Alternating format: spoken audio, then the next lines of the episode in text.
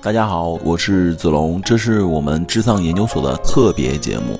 在元旦期间呢，我和我们北京的小伙伴邀请了我们的听众来到我们现场剧场，做了这几集的录制。我们也希望用新的形式，在春节期间给我们的听众带来不一样的感受。希望我们的听众在二零二二年丧气退散，开心每一天。大家好，我是邦邦，大家好，我是博士，大家好，我是小齐，欢迎大家来到智丧丧研究所。太齐啊！啊，没关系。呃，我们这个节目的目的呢，就是邀请一些朋友们写信，然后分享一下自己生活中非常丧的事情，然后在我们这儿聊一聊，帮他们治愈一下，或也许能解决一下，也许不能解决，呃，但是要讲给大家听这些事情。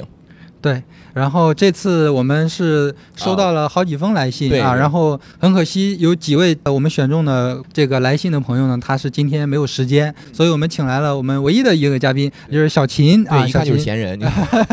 我们今天的主题就是要分享二零二一年最丧的一个时刻啊。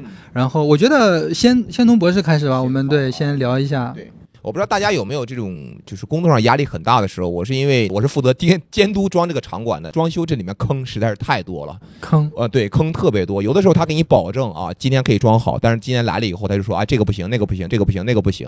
因为我们当时定的时间是九月份，这个地方九月中就要投入使用了，我们票都开始往上卖了。但是，对，但是他那个工期呢就一直拖延，而且出各种，你知道装修时候消防是特别重要的，而且消防就出各种问题。那时候我搞得压力特别大，然后我就真的确诊了，我是重度焦虑那会儿。重度重度焦虑哦对就是每天一睁眼就会担心今天有不好的事情发生。大家也知道，你越担心，它就一定会出现。你知道那会儿我每天最开心的时候是来回打车和地铁上，啊因为那会儿我可以逃避这个世界。我不知道你们有没有这种时刻啊？就是我可以假装我没有微信，我可以把所有的事情推到我出地铁或者怎么着才行。对，反正这会儿我就是通勤时间，我就就在以前明明是最讨厌的时刻，对吧？每天早高峰那么挤，但对我来说就是最开心的时候，因为我不用去想任何事情。而且还可以很很多人一块儿挤。对对对对，很有很 很有安全感的一个事情。嗯那会儿下班了以后，我就会在办公室楼底下，我会走半个小时，我就不知道我去哪儿，我也不知道我要干嘛。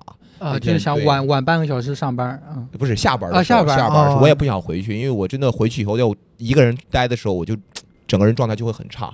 这可能是我最最难受的时候吧。那你这是真正意义上的 literally 丧了，确实是。那现在好了，现在在好了，对嗯，其实你自自己能感觉到是因为什么？对对嗯，就是因为这个场馆对装修结束了。对，哎，也没完全好，那还发票还没给我们开呢，太太坏了！你说就拿发票这事儿恶心我们，是吧？明白，确实，博士是我们这个硬核喜剧北京的这个负责人啊，所以就是很多这些事情，对他他会负责，会担一些责任所以啊，也正好跟各位朋友说，就是装修啊，一定要全程盯，不要听他跟你说什么，不要给你保证的再好没有用，一定要每天都去盯。我知道这很累，可能装一个，但是为了你以后不要跟他再有纠纷，一定要天天去盯着。对，以后如果你们也开一个喜剧厂牌，也要装修场馆的时候，就可以用到这今天学到的知识了。对那帮帮你呢？你去年最丧的是什么？哎呀，我二零二一年嘛，我其实真的是忙里偷闲啊，算是又是庸庸碌碌的过了一年啊，就自己有很多想做的事情，都因为种种自己找的理由没有推进下去。最丧呢，就我们去年年初啊做了一个节目，因为我其实是对编剧的这兴趣，呃，要大于做演员的啊，我是更愿意去创作，然后做的那个节目呢，就很让我有挫败感。收视率很低啊，让我基本上断了以后继续做编剧的这个念头，所以这是我最丧的时刻了。但是差不多经过九个月的时间呀、我终于缓过来了。我以后要做一个演员，对，是大概是这样。到你了，今天的嘉宾看我们小秦，的小对，秦有什么？这是我们的主角啊。对，我是纯属被骗，我到现在明白过来了，嗯，纯属被骗。我跟，因为我跟大家是一样，我应该坐在这儿，就是那个你应该在车底，不应该在车里，我现在应该拿着一瓶摇晃的红酒杯什么的。这底下可以藏一个人的，你要是演双簧是吧？对对。这个我我跟你们是一样的，我不像他们是真的演员，就给他们写信，想找朋友说一说不好的事情嘛，然后就被骗来了。你没想到我找这么多人来围观是吧？对，主要是我没想到这朋友有点多。其实最丧的嘛，就是结束了一段很长很长时间的恋爱。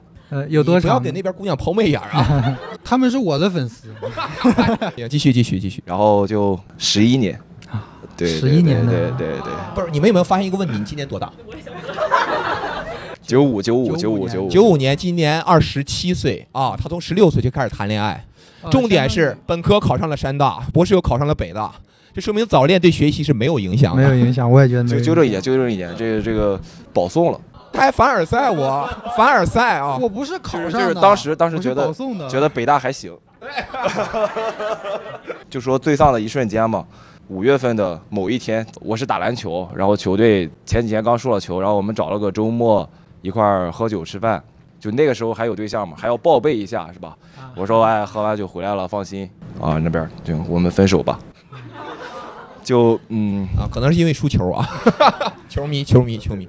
然后你竟然打输了，是是，你这他们都打不过是吧？啊行，然后就当时真的是，就整个人第一反应是傻掉的，嗯因为就酒都醒了嗯啊，然后我就自己去阳台，嗯，然后吹了会儿风，去阳台，没有没有，倒是没有想不开。第一瞬间是不是甚至觉得不不愿意相信这个，就会觉得你在开玩笑，或者对我以为我喝喝多了，听听错了，对他应该也不是一瞬间会发呃，生的，对对对，之是是有些迹象，对吧明？白，所以你也，有些傻子，但但是就是还是没想到，之后的状态持续了大概多久？就持续了得好久好久吧，到国庆到十月份能还就还 OK，但也没有非常好。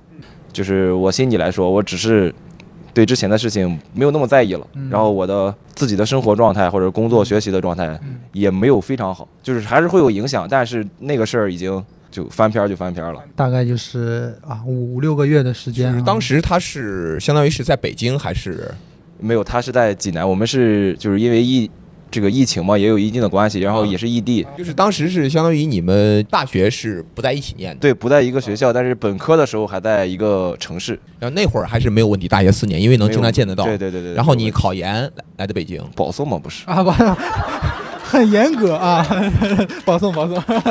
你比我有梗，不好意思不好意思，我没有任何恶意啊，毕竟我曾经我曾经也差一点成了博士啊，对对对，呃是考呃保送的直博是吧？对对对对对，因为成绩是特别好，也也没有 所以来北京以后，相当于跟他已经有就是你三年半，三年半就是对对对，异地对，那会儿应该还挺辛苦的对吧？我还 OK，就是嗯疫情之前嘛，就是基本上每两周或者是三周，最长不会超过一个月就会回去一次。嗯，会经常每天发微信打电话。哦，对呀对呀，那是肯定的呀，每天都视频，嗯，然后疫情开始之后，就是因为就是各种防控政策嘛，所以就不能经常的往济南那边跑。对对对对，所以你这个分手实际上是吃了这个疫情的亏了，就是啊，对。是啊，可吃大亏了。本来你的计划就是我在这边读完，然后再回去山东跟他一起。对对对对，是这样的，是这样的。明白。听说你已经有一些准备了，是吧？当时对对对，我我就是非常接受不了，是因为他是明年明年六月份研究生毕业，然后我嗯是准备那个时候求婚的，然后钻戒什么的都买了。啊，那个钻女孩这个反应，哇，好浪漫啊！这个男人啊，有一说一，我觉得我虽然是一个理工男，但并不很直男，就时不时会惊喜，而且各种生日或者什么纪念日，我总是会花自己花心思做一点事情。理工男的浪漫啊。那那个钻钻戒是怎么后来怎么处理的？那扔了呀？扔 看看反应，看看反应。不是不是，主要是那个项圈上刻了名字，所以就也呃。对，那个其实啊，如果再有这种经历的这个朋友啊，没有关系，那个典当行是可以回收的，可以回收那个东西的，虽然折一点价值，但是可以回收的，千万不要扔了，是很后悔？现在，好好好好好，下次下次一定，下次一定，你对自己的人生有点希望。下次一定。其实我听了这话，我多少有点嫉妒。你知道，我读博士的时候，一个月到手啊，在一二一三年的时候，我们刚涨了钱，一个月到手就两千块钱，养活自己已经非常非常困难了。所以我那会儿根本想不到，我有这种经济实力去买个钻戒这种东西。不不不，这手虽然已经分完了，但是花呗还没有还完。我明白了，就是他现在明明自己已经走出去，每个月花呗会发条微短信过来，是吧？你还有多少欠款啊？除了钻戒，还有给他买的其他的礼物吗？哦，我觉得都都正常吧，对吧？这个两个人在一起的时候，对，就我觉得无所谓，总之是我付出了很多，确实，都有付出嘛，也不说人家那个时候也对我有付出嘛。我不知道，就是我们之前在聊的时候啊，我们都有一个共同的感觉，就是当你在一段时间特别丧的时候，其实你你你这种情绪是，就是你是浸泡在里面的，不知道大家有没有这种感觉？我我也分过手啊，就是你早上起来，你的大脑还没有完全完全开始激活，然后你就会觉得啊，我为什么这么难过？然后你过了五分钟，你醒你醒透了，你哦，原来因为我分手了。真的，他情绪他是是超越你的理智的。我能相信你当时肯定是，听说你也是健康状况也很差是吧？当时就就还好，就是呃肯定是比较差嘛，就是睡不着觉。嗯，对对对，就是很奇妙的是那个时候肯定是胃口也不好嘛，嗯。嗯，但是对，就让我觉得人这个身体很很很很奇特的是，就你那个时候根本感觉不到困和饿。感觉不到，对对对对对，嗯。就就就像你说的，就很很很麻木。嗯对对对对，就是那种感觉。当时精神状况，别人应该能看出来吧？就看出来你的精神很差。我我我那个时候就五月份刚分手的时候，两周瘦了三十斤，两周。学到了没有？赶紧分个手啊！对对对想减肥不？别别别，我这个方法不可取啊，不可取，不可取，不不能伤害自己的身体。我我现在是胖起来了。那个钻戒扔到哪里了？现在还能找到吗？就是嗯，这个投到了未名湖里边，哦，哇哇，那个水不深，你们真可以去打捞，一米五就。得得得了，行了，当时是呃五月份啊，其实肯定很难过，对不对？那会儿还有就是做实验什么的，也就应该没有太多心思了，对吧？对，呃，就就不做了，这做啥呀？这啊，化学实验还是很很危险，很危险万一万一做化学的，我知道这个是特别危险的一个事情，而且你做的是嗯，我记得是工业催化那块儿，对对对对对对对，做催化剂那种，嗯对对对，然后啊也好悬，这这个今年人差点也没了，不哦不是讲一讲不不是不是我啊，是我一个师弟，，OK 对他操作出现了问题，就是我们要加热一个东西嘛，OK，然后它那个东西的原理是这样的，这个这是我们的控制温度的东西，然后这是那个炉子，嗯然后这个控制温度的东西，它有一根热电偶，就是测这个炉子的温度的，就是我要来用这个控制柜来控制它升温嘛。嗯然后你正常是要把这个热电偶插到这里边，然后比如说它现在炉子加热到五十度，哎，它告诉它五十度了，我下一步要升到一百度，对吧？那如果你不插，相当于你哪怕设个五十度，它测到的还是环境的三十度，那它就会一直加热。对，然后我师弟他就没插，然后那个管子里是百分之二十的甲烷和百分之八十的氢气，也就是说，就是通俗的理解就是里边全是天然气。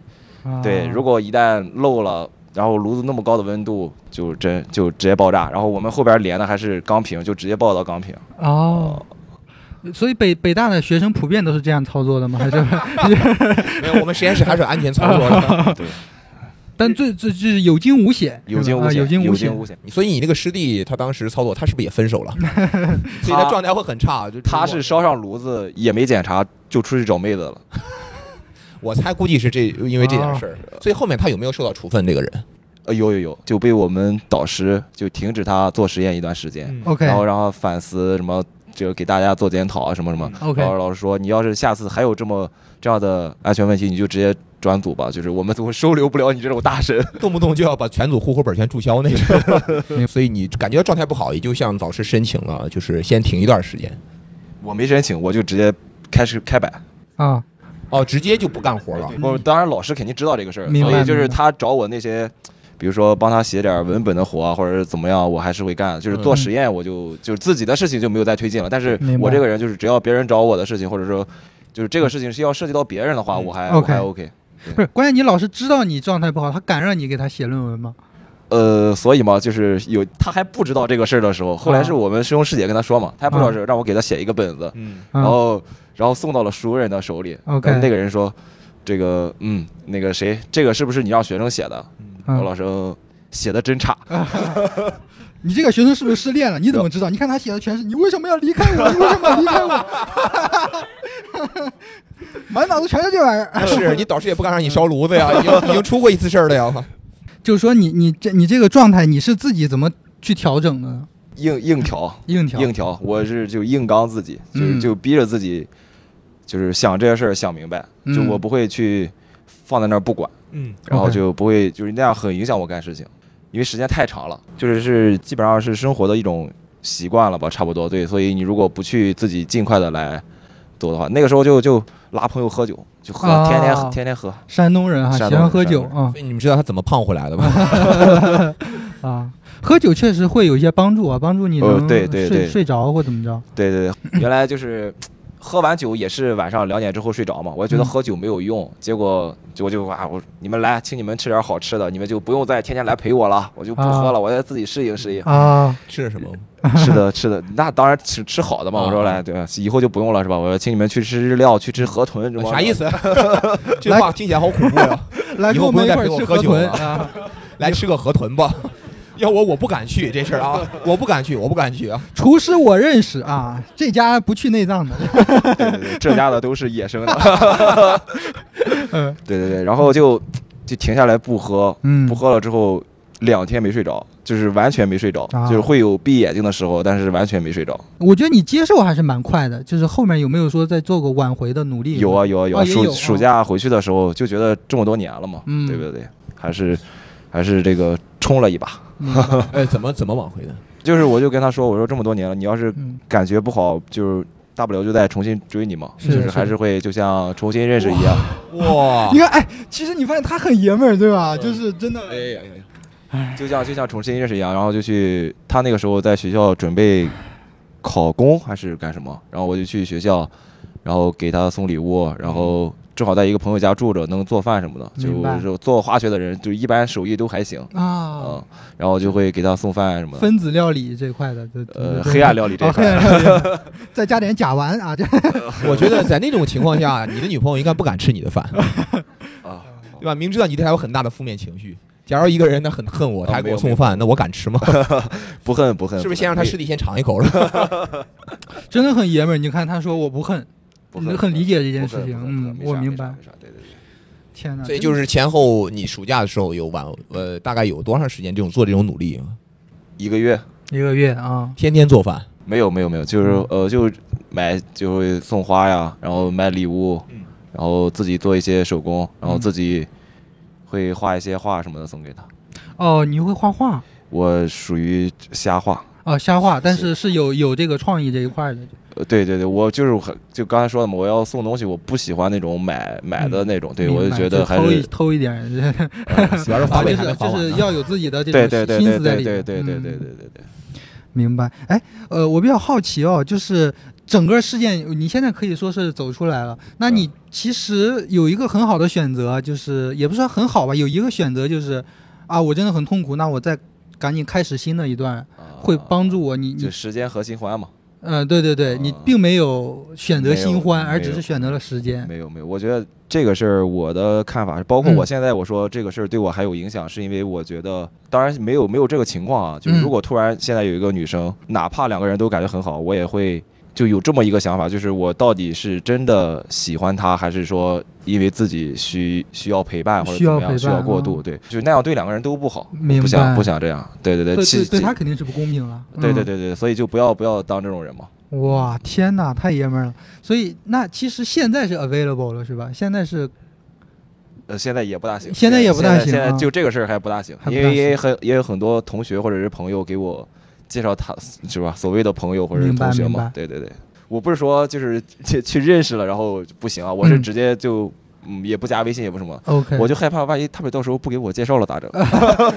我老拒绝人家。那你给他们一个时间点，你说从这个时间点以后，你就可以给我介绍了，对吧？是吧你就跟？他们说实话实说嘛，你就说现在我没有走出来，对 对对，你们有好的资源先留着。对哦，对，其实谁等你啊，兄弟？其实我觉得你现在有这种担心哦，怕他们不跟你介绍，其实就说明你已经开始，呃，觉你你的状态已经可以了。我觉得新年确实是一个好的好的时间节点，我觉得对不能。不能让自己一直一直对对对对对对。就是至少是因为你即使第一第一次约会、第二次约会本身也不带什么呃，就是承诺之类的，其实就确实可以去伸出触角了。我觉得，嗯，是个因为刚好是新年嘛，我觉得这也是能帮助你快速走出来的。现在可以开始了，我觉得。那是你觉得那那是我觉得 不行就是不行嘛，不行对就是不行对对对对嗯没必要这个就真的是我觉得对于大家都不好，是吧？我如果是因为这种事情是，走出来，而不是自己想明白或者与自己和解那种，嗯，走了那只会就是二次伤害嘛，对我也是，对人家也不是，对对对吧？就是佛经里面讲一个东西叫大自在。什么叫大自在境界啊？就是我浅显理解，就是跟自己和解。就是你周围你看到你不喜欢的事情或者怎么着，你跟自己和解，那其实就是一个大自在，其实很难得这种东西。嗯我觉得成年人就是最重要一点，就是他能接受你接受不了的事情。那那你有自责吗？比方说，就是说的跟自己和解，自责是指比方说就是啊，他选择跟我分手了，那是不是因为我做错什么事情了？比如说，哦，对我有一段时间就是在这这半年的这一段时间，有一段时间真的是就是自我自我怀疑过，嗯就是我没想明白干嘛，对吧？那就是非得考上北大的啊，不是保研上啊。这一度的自我怀疑，嗯，，对，就想不明白为什么自我怀疑，但还是没有自责，没有没有。你觉得我就是要来北京，你没有跟我来，那是你的错。我也没要求人家来呀，哦，明白。你们当时是很相信异地恋的，呃，也没有很相信吧。他嗯其实也也努力的试过来北京，然后他考研嗯，就是然后没有没有成功嘛，然后就留在了济南。千万不要相信异地恋。我在这里真的是对，他是谈过很多次异地恋，我谈过两次异国恋。没有。来，咱们分别讲一下，我没有 谈过异地恋，我展开讲讲，展开讲讲，展开讲讲，不能光让他一个人社死，对对对对不对啊？呃，我是有两次有异地恋的机会的，我迅速都都选择放弃。但你们知道小鹿吗？这不是瓜。这两天他发了个微博，我那天还在想。他发微博是什么？就是说，感情中可以做到理性，呃，没有什么大不了的，只是不够爱而已。当时看我说他其实说的没错，但我觉得，呃，这里边的他的态度倾向是有问题的。他他的意思就暗含着说，只有在只有做出不理性的举动，才够爱。其实这其实很可怕的，这是会嗯一定会造成伤害。你比方说，我之前有一个真她很文艺的一个前女友，然后我就喜欢文艺的女生，然后我们在一块儿谈的也可以，因为但是当时不算是异地啊，她在天津，我在北京。但有一天她告诉我她要去云南了，她要回云南老家了。我说 OK，咱们分手吧，就就是很很痛苦啊，但是没办法，这是必须得做的选择。首先，我不可能跟你去昆明，我不是说昆明不好，因为我你不喜欢吃云南菜啊？呃，嗯，对，就是我也不是说北京的事业有多么好，我只是、嗯我的规划里面没有昆明，我不愿意用我的人生啊去谱写一个别人听起来会感动的故事，我我其实没有必要。就是你是不可能选择追过去，对吧？去跟去云南开始一段崭新的事业。对，主要是你们会发现，我当时就没有把异地恋，哦，说那你回去吧，然后那我们北京、天津这个都已经就是我们已经活下来了，对吧？北京、天津，那你再远点也没关系，我根本就没有把这作为考虑的因素之一，我觉得这根本不可能。我记得有两，还有一次呢。你记得还有一次，OK，对，因为我们俩认识很久了，所以他的很多事情我是了解的。是其实是这样，就是我现在的我已经结婚三年了，然后我现在的老婆呢，一开始我们也是有一个机会是可能会异地，就是我一开始去做一个项目，然后去呃去上海，然后呃就是可能在那边有一个得到一个工作的 offer，我非常希希望得到那个 offer，非常希望得到一个 offer。然后，但是我拒绝了。一方面是因为我我还是选择会留在硬核，但另外一个原因就是，如果我去了那边，我跟我现在的老婆就肯定不可能在一起了。那那我不，那我接受不了不跟她在一起。哦，那哦，那我明白，我可能是之前那个确实不够爱，是吧？想明白了，哇，没问题。哦，你还有选择的哦，明白了，明白了。把这段剪给你太太听，哎你明白了吧？明白了吧？我的良苦用心，引导一步一步引导你把这个东西说出来啊。对对对，说的我自己都信了。哎呀，哎呀，哦，明白了，明白了。嗯对对，但总之啊，结论还是没错的，就是异地恋是不可靠的。我就是决定啊，那对不起，我不能留在上海。呃，我们老板派我去了嘛，然后他们想挖我过去，我觉得呃不可以对这么对我们老板，对吧？然后另外就是我觉得在上海是这段感情就吹了，所以对，那你是没有见识过上海的繁华啊，对现在有点后悔，现在老后悔了。这段也给你剪进去。嗯我我讲我的嗯，我是我是谈过两段跨国的。嗯啊一零年我是我是硕士考的博士，因为我当时没有想好要干什么，我就又读了一个博士。呃，这点我唯一能拿出来就是我考本校的博士是很容易。当时我的女朋友呢，她比我早一年，因为她是连读，啊她先要交流，正好到一零到一，她要交流去美国。当时我还是特别有信心，你知道吧？那天你知道我做最特别中二，那会儿我还很年轻，那会儿大概只有二十四岁吧。嗯真的，那天晚上我们俩走在北理工外面那个道上，嗯我还给他唱歌来着，啊我给他唱《祝你一路顺风》。哦，一路顺风。对对对，你唱这是送送送送，对我还给他唱歌来着，但他反应就是你怎么这么吵啊？可能因为他不听吧，或者他不知道。其实我们俩岁数差不多，他比我小一岁。就是跨国开始的时候还是挺挺甜蜜的，但那会儿呢，一那会儿没有微信，那会儿没有微呃一零吧，一零到一一，我们就靠那个发短信，但是我们有十二个小时的时差，啊，基本上就是那会儿最浪漫的事情就是我叫他起床，他叫我起床。我还在啊办了一个联通的卡，专门可以打那种跨国电话的包月，也挺贵，一个月一百多，那会儿一两百吧那种专门包月的电话。明白。但是很明显，你感受到就半年之后，然后就慢慢的、慢慢的，两个人之间可能都会，就是感觉这个中间有一些问题，有一些问题，然后一年之后就分手了。回来以后谁的后，错，嗯，对，也不是谁的错这个事情。然后第二次，其实是你的错，是吧？没有没有没有，对，当时我觉得，呃，我应该有更有勇气点儿，我就应该就是跟导师请个假，然后我去攒钱去美国一趟。啊，但是我一直其实这点儿是我没做好，一直我的签证，我护照办下来，但我签证一直没签。明白明白对，，就是爱国这一块做的非常到位。那美的是吧？不是，其实我一直想出去看看，但现在已经不可能了。我哎那会儿只是觉得啊，异国恋可能是个个例吧，我还没有完全吸取教训啊。一五嗯年的时候，我又谈了一段，OK，对也又是去的美国啊，，又去了美国。我终于知道我为什么这么讨厌美国了。但那会儿是这样，是我一个老乡，OK，就是那姑娘跟我是一个地方的，我们俩嗯家就特别近，在石家庄那边，就隔了一公里。其实，她本来我跟他认识的时候，他已经打算要去美国那边留学了。我们真正在一块儿时间其实只有三个月，啊，对，但是感情确实比较好嘛。他说要去美国，他也一定答应会回来。就是跟那会儿刚开始一样，那会儿有微信联系会很方便。从八月份去吧，到过年时间还是特别特别的好。嗯，但是到了过年，明显的感觉十二月之后，他的态度就发生了，就是开始改变。你感觉哎，这个奇怪怎么怎怎么那么熟悉？这个感觉？对，当时我其实还是有点侥幸心理，我觉得，哎，现在我毕竟那时候一五年了嘛，跟五年前不一样了，我也有工作，我也有一定的经济实力，嗯。对吧？那会儿我完全可以去买张机票过去看他，明白。但是我想等他过年回来，呃，去再去聊一聊。过年的时候我们还见了一面，我们见了一面，我又送他又好像又回了美国。那会儿回来就相当于是暂时是稳定住了，但是到了我印象特别深刻是到了一六年，我进爱奇艺开始做节目了。啊。我那会儿开始办签证，我签证下来了，但是他已经很少回我微信了，特别少。我明显感觉到这个哦有问题。那会儿我还诓他，我说机票买好了，嗯你把那个我地址填在哪哪儿，我随便填了一个，他就来了一句说你为什么要买机票？他说我不想见你。哦，当时真的还是说 I，don't want to meet you，因为他在美国待了好久了。倒也没有，倒也没有，倒也没有，他就说不想见我。OK 他那会儿已经说觉得我很烦这个人，哦但是扪心自问吧，因为他那会儿还在读本科嘛，啊因为我们俩差九岁。那会儿其实他在出国的时候，就是因为他们家出了一些问题，啊！呃，我给他凑了一部分学费，然后走的时候，真的走的时候我还去，我把呃我换了三千美元，然后偷偷塞他包里面，就是春节送他回去的时候，我觉得我做的应该挺到位的吧，真的我是问心无愧。然后他突然那种状态，我就觉得那一瞬间其实我是接受不了的，嗯我做了一个特别不理智的决定，就是我给他妈发了个短信，啊，阿姨，这个他不跟我谈，你跟我谈吧。哦 哦，不是这个，阿姨，我不想努力了。是这个，哦不是啊。做不了你的丈夫，也要做你的长辈是吧？也要做你的长辈 是吧？你这个思想很危险啊，猫猫。我觉得他是一个做事很绝的人，真的，他想到了，他就真的很绝。我我现在想想不太合适，我跟他妈发这个短信，就是说，啊呃，我联系不上他了，怎么着怎么着的，他就很生气，问我为什么要找他的家人。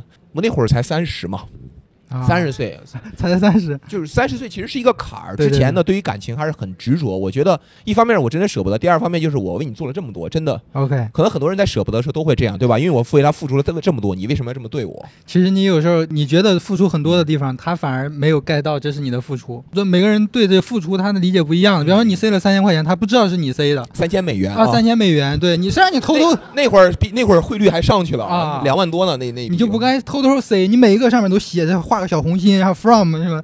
对，其实我是觉得嗯这个付出跟他他感觉到真的不一样。对。对，但是我是多少能理解，因为跨国这种东西，一个女孩子自己跑到异国那种完全陌生的环境，对吧？她周围我只能发微信，嗯，而且我只能打电话，我不可能每天陪着她。她有一些感情的波动，她再困难，我也只能是发个微信。嗯，真的，我还没有到那种土豪到说你的学费我全帮你担了，是吧？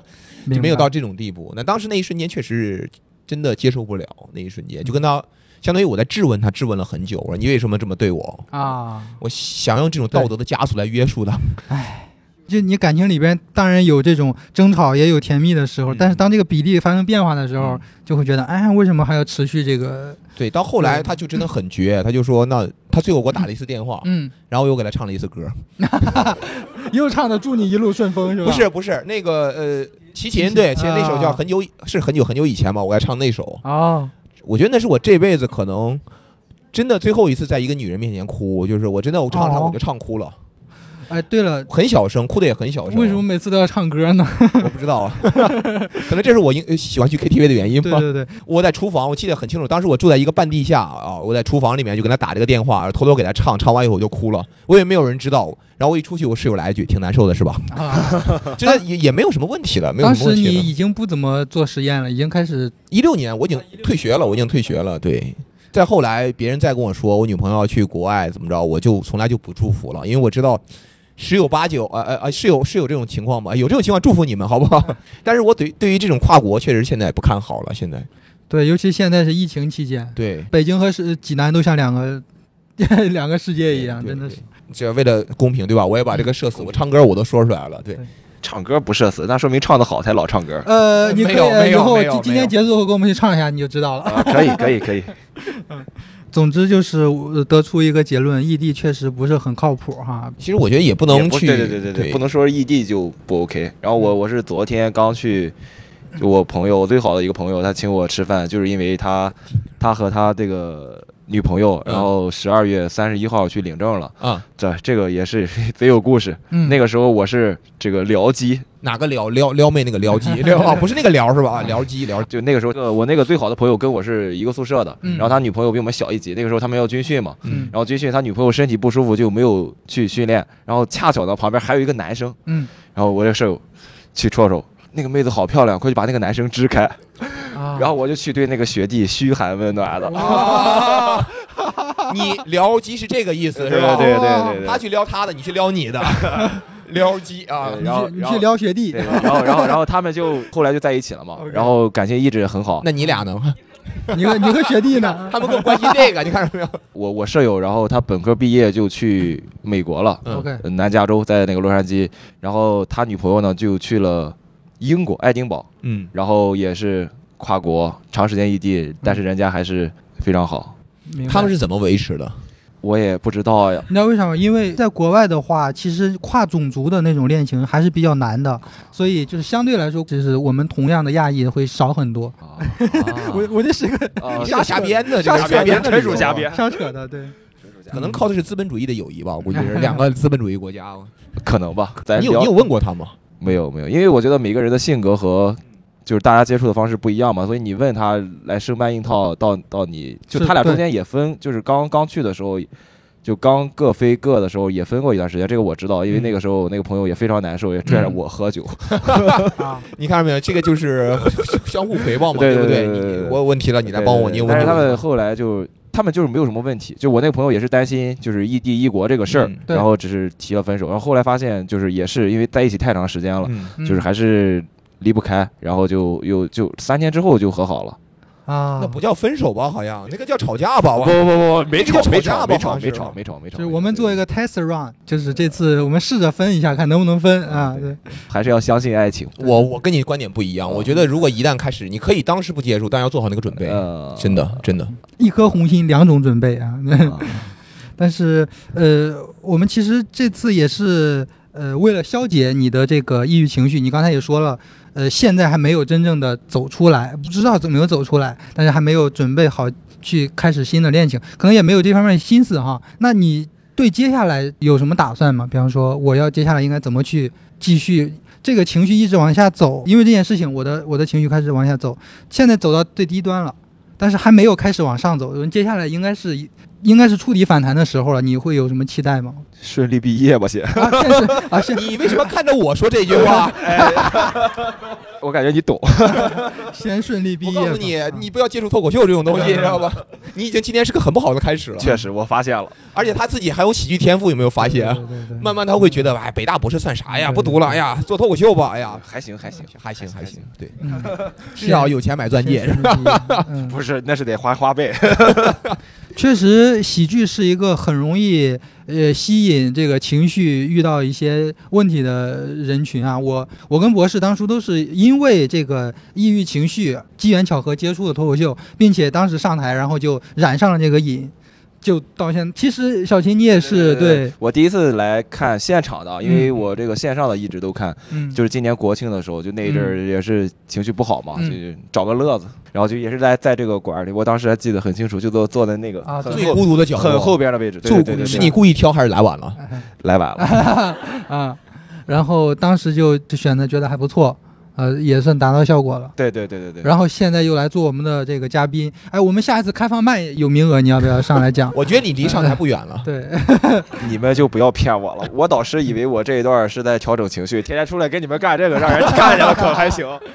我们叫博士二号。这个学生不，这个学生不可能退学了。哎，谁说不定呢？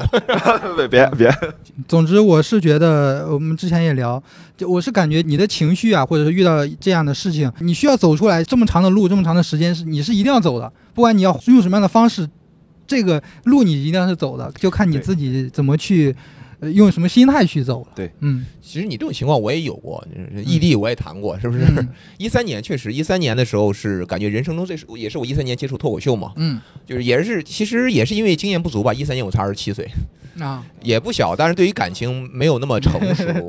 就就那会儿我也没有什么事儿，所以就有的时候觉得啊，年轻的时候爱的轰轰烈烈，嗯尤其是小伙子二十几岁，你的精力特别旺盛，你必须找一个东西寄托，不然那个能量散发不出去，就好像他就成了你，就是恋爱就成了自己生活的全部，对吧？每天都太过关注。其实当时那个女孩子，我们只是交往，只是开始交往，相当于朋友介绍，对人家都没有答应怎么着的，我就已经开始规划我们的未来了。啊，我们都规划要在那儿买房子或怎么着怎么着，你也买钻戒了吗？没有。没有没有啊，没有。没有啊，当时没那么多钱啊。但是后来呢，因为一些原因，他就说要跟我分开。我哎，等一下，你说的这个是前面的举的例子其中一个吗？啊不是还不是啊，这是第三个，对，第三个前女友了啊。OK，呃不算前女友，这不算前女友，啊啊就是根本没有确定关系啊，没有确定关系，就等于人家可能半步都没有，我就九十九步就迈过去了，啊 就感觉默认，就可能是直男那种自信，就杨丽说那种普信，就默认她已经是我女朋友了，其实那不叫自信，那在女生眼里看来你还蛮可爱的，就是那种感觉。是吗？对，就是哇，他就是哇，你看这个，他为我陷这么深，其实对，那不是自信，自信是你不陷，你觉得他他为你陷了，哦，对。对，是这种感觉吧？你是不是为我献了？现在 总之就是五月份那会儿，大概五月七号，他说我们还是算了吧。后面的状态跟你就很像，嗯也不想吃东西，嗯每天就是晚上睡不着，嗯白天睡觉，，OK 下午四五点起来，一起来以后就是就是 emo 比我醒的更早，你知道吧？OK。emo 是你养的鱼吗？还是 是条比目鱼。因为他这当时这个状态其实已经抑郁了，嗯。就是下午的时候，傍晚就说特别低落，感觉整个世界都要完蛋了。到晚上一个人顶不住的时候，当时我的朋友在清华那边在读书，嗯。在读博士，我说走，咱们喝酒去，我就会坐车去五道口那边跟他喝到两三点，每天都喝到两三点。嗯。喝完以后，整个人就特别亢奋，哎。因为酒精它完全是可以应该抑制生物的，就是某种激素的分泌，让你情绪保持在一个稳定。成年人嘛，就是酒是最后的堡垒嘛，可能酗酒的习惯是从那会儿养成的，啊就喝到两三点，情绪平了，他看没事儿了，他就回学校。我有时候会自己走回来，走七公里，OK，走到凌晨大概五六点，回去冲个热呃凉水澡。你洗澡的时候唱歌吗？不敢，不敢，不敢，不敢，不敢，大家都睡了。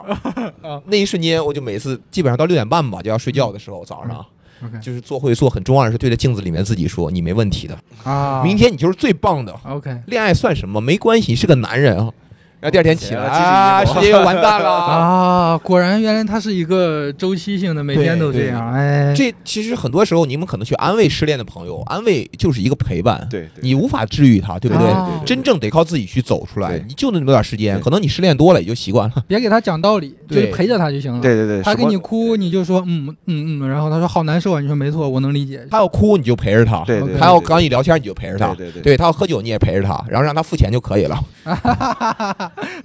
嗯，那段时间大概我当时也跟实验室请假了，哦，你们好像啊，都是正在做危险的实验啊！不好，我失恋了，对不起，我要走了，我不能继续了啊！我当时跟导师说，我说我状态不好 OK 从五月呃六月初一直请到了八月底，就是开学的时候。OK 后来那会儿也中间也接触了脱口秀，然后慢慢自己就走出来了。嗯，你已经将近走出来，也能明白这东西只能靠自己，对吧？只能靠自己去恢复，别人是没有办法。对，是的，说到这个，我当时失恋的时候也影响过工作啊，确实是因为我我那会儿失恋的时候刚好是在我在做日语翻译那会儿，确实去，因为他那个翻译是需要你在一段时间内特别集中精神。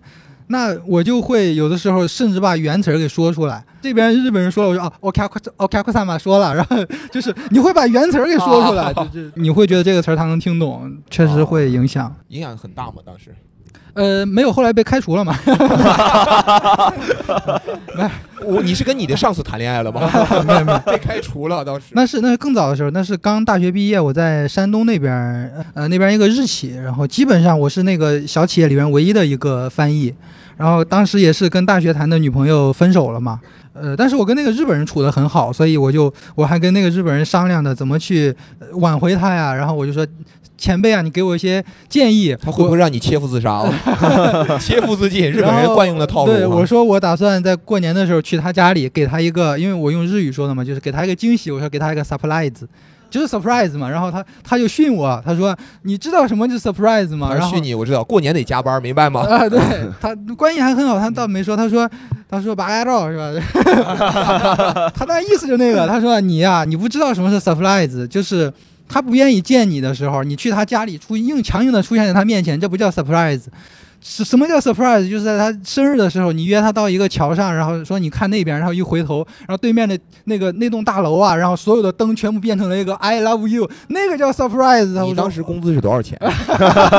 你能负担得起这种 surprise 吗？对，但是他确实把我点醒了，然后我说哦，他说明白了，我说明白了，好，明天再给我犯错，你小心着点。我说好。呃，寓教于乐，他还挺厉害的。对对对，是一个特别好的日本的前辈。你会发现，你经历的感情越多，其实你不会变得越钝感，就是你会越成熟。我还是坚持那个观点，虽然小鹿说的，就我刚才说啊，我刚才终于明白了，我我还是不够爱我那个对我弟现在老婆，我就会选择跟他在一块儿。但我还是觉得感情里边。甚至说处理情绪也好，你还是需要更多的呃经验也好，然后理性也好，这个是必不可少的。也怪你，你十一年，就是你放我。吃了吃了没经验的亏。对你十一年搁我都能谈八个。啊，可以可以可以，呃，这个确实你积累了一个如何跑完、如何跑一个十一年的爱情长跑的经验，但是你只积累了一次对对，分手如何处理分手情绪的经验，对。对，所以会更加刻骨铭心一点。哎，我特别想知道你们在学校，你是高中考上的？初中初中，初中初中，那高中到现在也不够十一年呀，那就是说，当时就是完全是公开的，是吧？学传纸条呃学校里肯定是都知道呀啊，就是同学朋友们大家都知道。就没有人管，没有人会报告老师，老师也不管。那时候学习好，对对对，是学习对，好主要是班长是我，他们 你是利用职务之便是吧？也没有，也没有，也没有好油腻啊！你们 确实谈十一年啊，可能到最后你会感觉到你就是没有当初那么浪漫了，对不对？还是还你还是跟热情会，你跟你俩表白同意那一天是一样的吗？就是你在至少在就是跟他结束之前，还好，我觉得一直都还 OK。一般来说就是谈这么长时间，可能最后他就他不是一个热情或者激情，嗯它变成一种习惯，就是你的生活的习惯。，对对，对每天可能醒来身边有这么一个人，对对，每天可能微信里要跟这个人聊天儿，对对对对是一个对生活方式上的习惯。因为他前面有个奔头，就是我们还有下一步，你现在更正式、更亲密的，就是我们接下来还可以结婚。对，但你如果你一旦一结了婚，你迅速的就进入第二步，就没有比结了婚更亲密的了，对吧？就是要么是离婚，要么就生孩子。所以你们其实还是有一点点可惜，不过终于也算是走出来了。嗯，其实我一直有一句话，可能会刺到你，但是就是如果以后那个女孩呢，你能走到最后，其实最好。但是如果没有这种经验累积多了，其实你到最后就会慢慢的这种东西就真的会变得云淡风轻。嗯，可能我这个恋爱观不太对啊，我跟大家分享一下。嗯我现在我的恋爱观就是，我在喜欢上一个人的时候，我要先问自己能不能接受他的离去。如果不能接受，那我就不开始这段恋爱了。啊？为啥？因为你如果不能承受这个呃，啊，你比他还活得久是这个意思吗？就是 就是你很对自己的寿命很自信。其实我不太对，但是我可能就是也是避免自己受伤吧，或者怎么样。啊就是如果不能接受离开的话，你就没有办法拥有这个事情。但你这样其实也算是给自己一个保护嘛。这这一点，我觉得我还是觉得还是支持小鹿的，就是你还是爱的轰轰烈烈。对就是你要做你就就就要跳下去，嗯，对，你要么就别别做。但我相信，我相信你是是这种想法，就是说，就你现在不也说嘛，我不还不愿意开始对新的一段，对对对，要开嗯始那就认真开始，不要考虑那些其他的，再谈他十一年再分，就是可以，下次一定。下次下次一定啊。大家能看出来，小琴是一个很有原则，而且很很有毅力。我能看出你很有毅力啊！就这段感情坚持十一年，他们都说，其实你的智商跟你的情商其实是成正比的，你会更容易明白一些道理。比如说 比如说，就是好多好多道理，你给他讲，他是听不明白。但是像你，啊，刚才说嘛，就跟自己硬刚，跟自己硬刚把自己刚到想明白为止。嗯，对，就是我不会把这个事儿放在那儿不管，就拖着，或者是让时间去淡化它也好，我就让就什么事情我都是想让它，嗯就如果这个问题出现了，不管是感情上的还是其他各方面的，我就嗯想尽快解决掉。很会很会选择方法论来指导自己走这呃。不，会。那要是会的话，那也没必要天天喝酒啊。嗯，喝酒是个很好的方法论。呃，是这样，喝酒呢，在一定程度上是可以解决这个问题的，对吧？你肯定有经验，就是比如说喝一杯两杯下去以后，就会觉得哦，情绪真的一下就平坦了。但是第二天醒来呢，其实这种感觉会加倍的。不不，也有喝完就哭得跟个傻逼的时候。嗯那情绪也得到释放对。对对对对对嗯，也会哭总归是情绪也会哭，也会哭，也会哭。嗯当然是个好办法，代价就是你八十岁之后会得肝癌，就是。哦，没事儿，我的目标是活到七十五。所以我们今天也是，我相信一个小时时间也不不可能帮助小秦，嗯，但是我我觉得他就是选择给我们来信，并且选他选择就是他自己说的，我选择正面刚这个情绪啊，我也选择跟朋友去喝酒去聊天，叫他们陪我，而且选择来我们这里，呃，选择跟大家说出自己的这些故事，然后通过这种喜剧也好，插科打诨的方式来进一步消解，我觉得还是你自己很积极的面对这个这个事情的，对，所以呃，我们都相信你肯定很快就走出来了。谢谢谢谢。毕竟是也是新年新气象嘛对对对，我们非常有信心，你以后不仅感情上能一帆风顺，而且你的人生也会路也会越走越宽，好不好？也感谢所有各位朋友今天的谢感谢各位朋友啊今天到来，我们这期智丧到此结束，好，谢谢谢大家